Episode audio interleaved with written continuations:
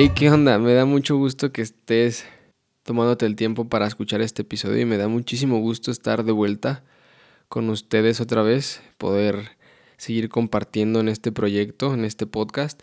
Y si no lo sabes, mi nombre es Gregorio, Gregorio Mérida, soy el fundador de este proyecto llamado The M Calling o el llamado M. Y me da gusto que por fin podamos encontrarnos en estos pocos minutos o muchos para poder compartirte algo. Y gracias por escucharme, gracias realmente por tomarte el tiempo de escucharme, de tenerte a dejar que alguien como yo, un simple mortal, te pueda hablar algo. Y realmente espero y tengo la confianza en que lo que voy a hablar hoy va a ser algo que te va a edificar. Y tengo que admitir que a lo largo de estos últimos meses estuve pensando mucho en esta serie. Fue una serie que ya les había prometido desde hace unos episodios atrás y por una u otra cuestión no podía sentarme a redactar como tal eh, cada episodio. Y tengo que admitir que me retó muchísimo en estos meses el poder redactar esto porque hay demasiada información, hay tantas cosas que quisiera meter en cada capítulo, pero si lo hago así va a ser un capítulo de dos horas. Y lo que más me retó fue que no solamente es algo que adquieres como conocimiento, sino también es un estilo de vida, el vivir como Jesús, como Él demanda que vivamos. Y creo que es ahí donde radica eh, lo más complicado de esta, de esta serie, pero me agrada porque Dios te redarguye y te motiva a que lo sigas eh, en, esta actitud. Entonces, sin más dilación, quiero que, que empecemos y te quiero invitar a que si estás en tu casa o, si llevas contigo tu Biblia y un cuaderno de apuntes, que lo saques.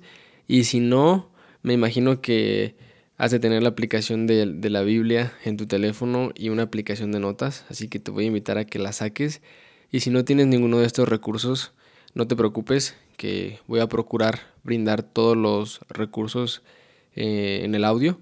Así que esta serie la voy a estar llamando Discípulos y me emociona, me emociona por fin poder hacer esto. Y comencemos. Antes, bueno, antes de comenzar quiero hacer una aclaración. Algunos de los datos que usaré en esta serie fueron extraídos del libro El caso de Cristo del autor Lee Strobel, que la verdad es un muy buen libro que te recomiendo que leas. Eh, es un libro que yo creo que todo creyente debe de tener en su librería, en su biblioteca más bien, y el contenido, el resto del contenido lo saqué de los apuntes que adquirí durante mi tiempo en el instituto. Entonces son datos, son buenos datos, son datos confiables, no creas que me estoy inventando algo.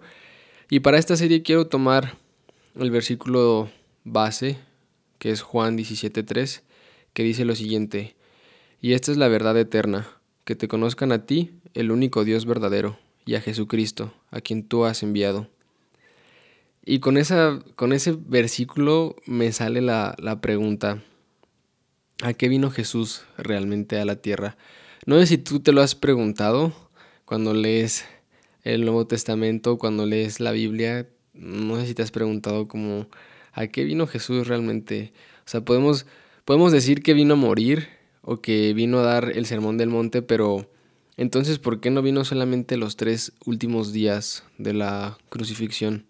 ¿O por qué no vino los 112 minutos que duró el sermón?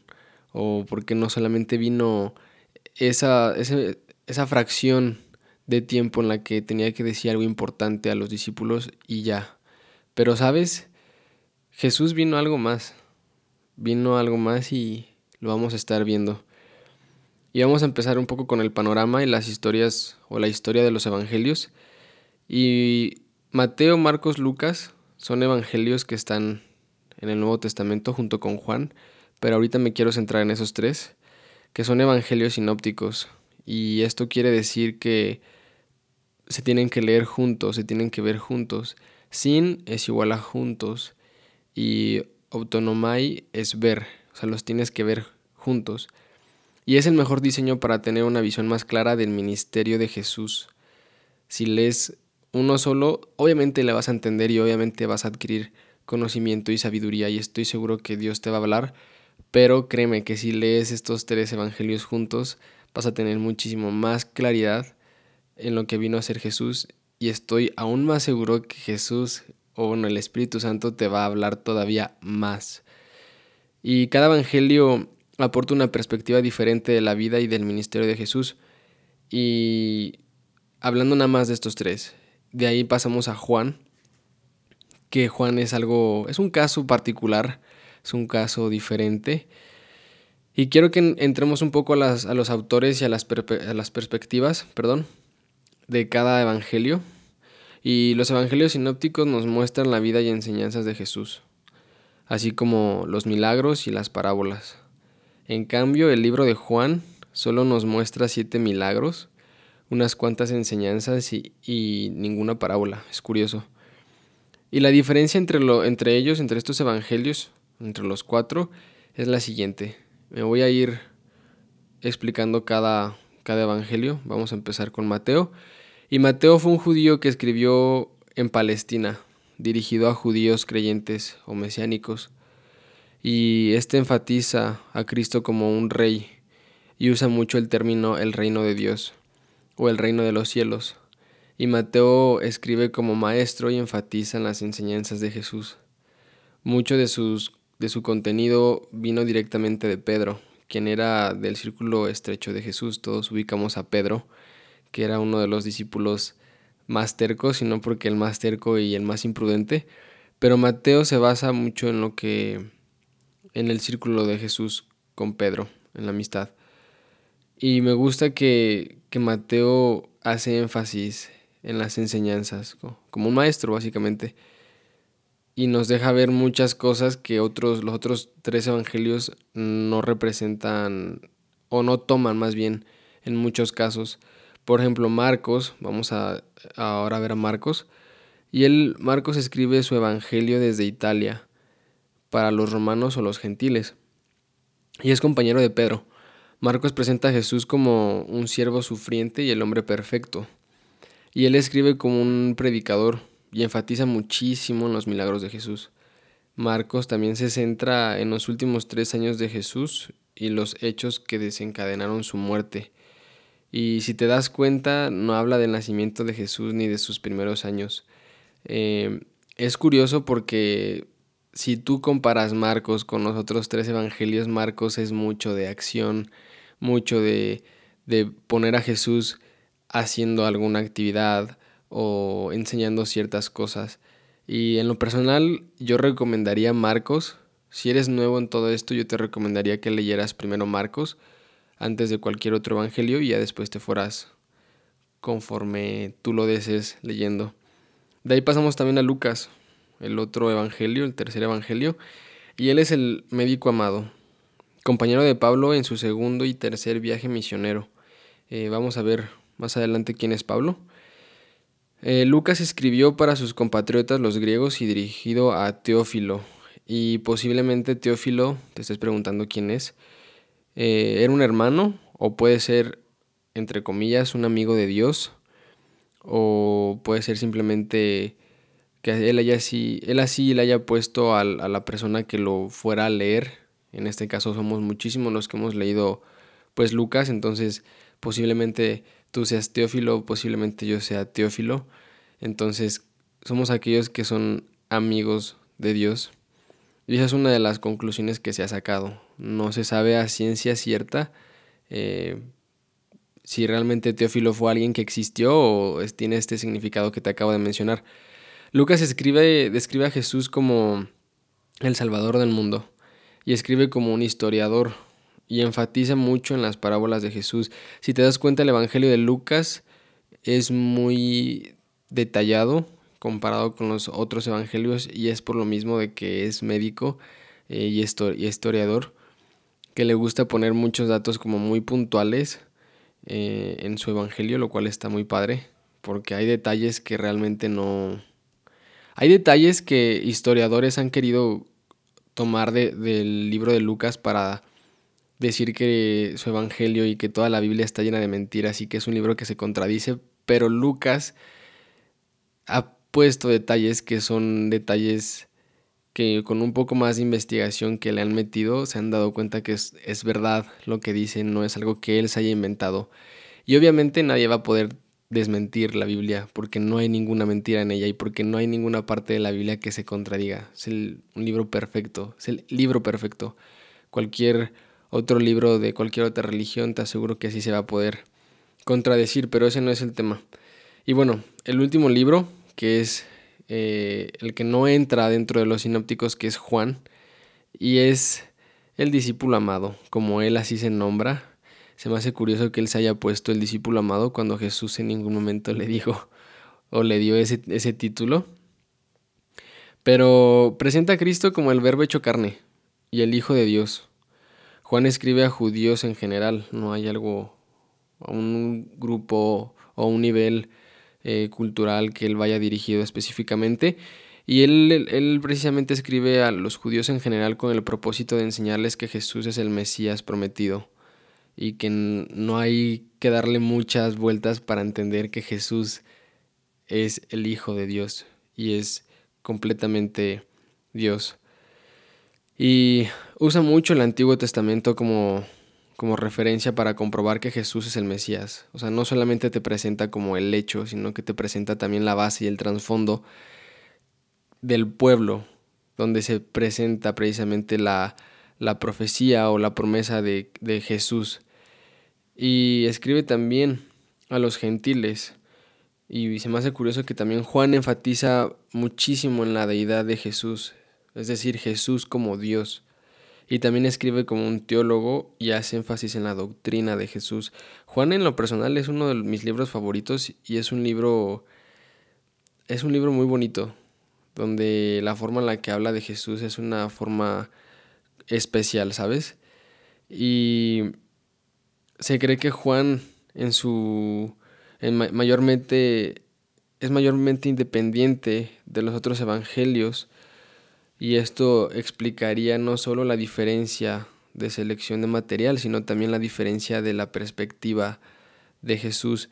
Y creo yo que Juan, eh, y ahorita lo vamos a ver, Juan al darse cuenta que los demás evangelios tienen material muy parecido, decide irse por otra vertiente, decide presentar de otra forma, con otra información a Jesús. Y vamos a ver aquí los sinópticos y Juan. Los evangelios sinópticos nos muestran a Jesús siendo plenamente hombre.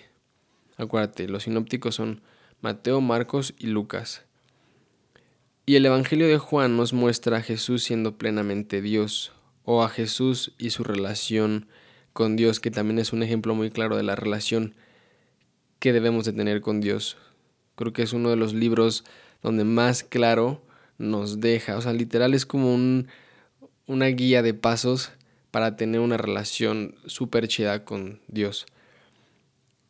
Y el Espíritu Santo inspiró a estos autores a escribir los evangelios y que no se contradijeran entre ellos. O sea, como te comentaba hace rato, hay personas, hay historiadores, hay eh, geógrafos, maestros, hay expertos que han tratado de, de poner a prueba la Biblia y, y de demostrar que se contradice y cada prueba que agarran para decir que es mentira, resulta que es verdad y resulta que esa prueba termina hablándoles a su vida. Y es precisamente lo que pasa en el libro de, del caso de Cristo. El autor trata de... No quiero contarte mucho para que lo puedas leer, pero el, el autor trata de desmentir la Biblia, trata de demostrar que, que es un libro inventado por los hombres, que es puro cuento, y al final termina convirtiéndose que es lo más chido. Y pues no solo eso, lo más padre es que nosotros somos herederos de, de todo su conocimiento porque en el libro que nos presenta eh, viene muchísimo conocimiento sobre, sobre estos cuatro evangelios y sobre Jesús. Entonces, qué bueno que, que alguien se esté animando a querer comprobar que la Biblia está mal, que en realidad no está mal, pero que a su vez esa investigación a nosotros nos está dando conocimiento extra. Entonces, te invito a que lo leas, es un muy buen libro. Y espero poder aclararte como o dejarte claro la diferencia entre los evangelios, entre los libros eh, estos cuatro evangelios que, que tenemos. Realmente son libros que si quieres conocer más sobre, sobre Dios, si quieres conocer más sobre lo que vino realmente a ser Jesús y sobre lo que nos llama a ser, te invito a que lo leas. O sea, te invito a que leas. Si no tienes mucho tiempo, aunque sea dedícale los 15 minutos que tienes al final del día, los 20 minutos que tienes en la mañana, a leer un capítulo de alguno de estos cuatro evangelios. Y estoy seguro que va a salir muy edificado. Estoy seguro que va a ser algo, algo que te va a aportar mucho a tu vida y que sobre todo te va a traer más curiosidad y eso a su vez te va a traer más hambre y más ganas de querer saber qué onda con Jesús, qué onda con su ministerio, qué onda con la crucifixión y con los discípulos. Entonces, te animo a que lo hagas, te animo a que le dediques una parte de tu día a esto, si es que estás trabajando, si es que estás estudiando o desarrollando cualquier otra actividad, te pido que lo hagas. Y si tienes días libres y si tienes uh, vacaciones, te invito a que entonces le dediques más parte del día para que puedas aprender un poco más y puedas realmente conocer cuáles son las promesas que Jesús nos deja y cuáles son las, las verdades que Jesús tiene para tu vida. Y estoy seguro otra vez de que vas a salir muy edificado. Y antes de terminar, quiero aclarar que los evangelios se hicieron públicos aproximadamente de 30 a 60 años después de la muerte de Jesús.